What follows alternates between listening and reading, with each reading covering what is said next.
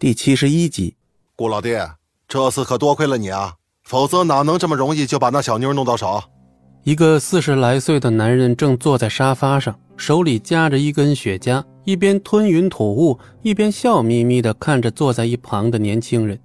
而这个年轻人是顾俊，只不过此时的顾俊明显要比之前沧桑了一些，脸上的胡渣看起来已经好几天没刮了。我办事，龙哥，您难道还不放心吗？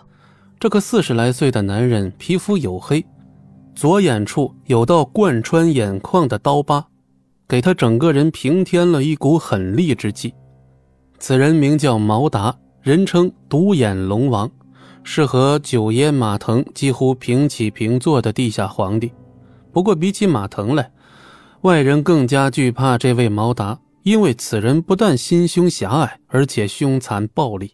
但凡得罪过他的人，就别想完完整整的过完下半辈子。哈哈哈！虽说那墨家不值一提，不过却生了两个国色天香的大美人儿。可惜莫小倩给戚家拐走了，否则这对姐妹花，我可一个都不想放过呀。毛达舔了舔嘴唇，很是可惜的说道。顾俊的表情十分不自然。毕竟莫小鱼是他追求多年的女人，但现在却要亲手送给这个毛达。龙哥，那你答应我的事儿？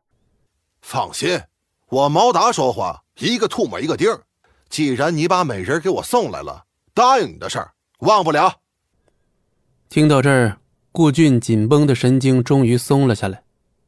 此前由于天创单方面取消合作。导致顾家不但丢了天创这棵摇钱树，还损失了多笔的巨额订单，使得顾家一下就陷入了前所未有的危机之中。顾俊几乎是走投无路了，最后只得抱着试一试的心态找上了毛达，却不料毛达爽快的答应合作，只不过条件就是莫小鱼。龙哥，你这儿真的安全吗？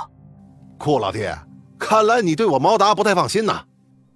不不不不，我岂敢有这种心思？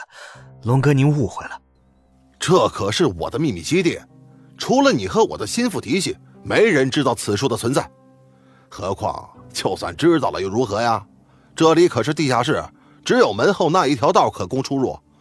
而且，为了莫大美人，我可是把所有嫡系精锐全给调来守在外头了。不愧是龙哥，有这准备，那肯定是不会出岔子了。顾俊心中一安，立刻拍起了彩虹屁。毛达得意的笑了笑，又指向桌上的那部卫星电话：“就算我的精锐扛不住，只要我一个电话，十分钟之内就能集结所有人手。我倒要看看，姑苏城里谁有这个胆子，敢和我毛达撕破脸皮。”顾俊点了点头，看来今天就算大罗神仙来了也没用。这时，一名壮汉走了进来，对着毛达说。龙哥，那女人醒了，嘿嘿，总算醒了呀！毛达顿时眉开眼笑，他早就迫不及待的想去大战三百回合了。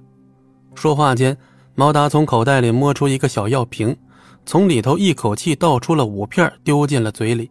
顾老弟，这可是个好东西，回头你也试试，保准那些骚货爱你爱的死去活来的！哈哈哈哈！毛达把药瓶丢给顾俊，猥琐的笑了起来。多谢龙哥，但小弟我不太明白，为什么你非要等到他醒了？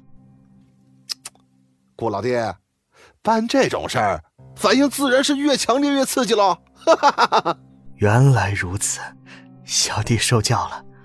老子我要去逍遥了，你们可要好好招待我顾老弟，听到没有？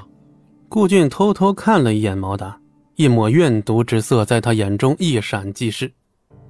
等我东山再起。你们都要死！顾俊心里正想着呢，耳边却突然响起“砰”的一声闷响。众人立刻循声望去，可随即第二声、第三声的闷响接踵而至。就在所有人目瞪口呆的注视下，那本不可能被人力撞开的厚重巨门轰然倒塌，一道人影赫然映入眼帘。本集播讲完毕，感谢您的收听。我们精彩继续。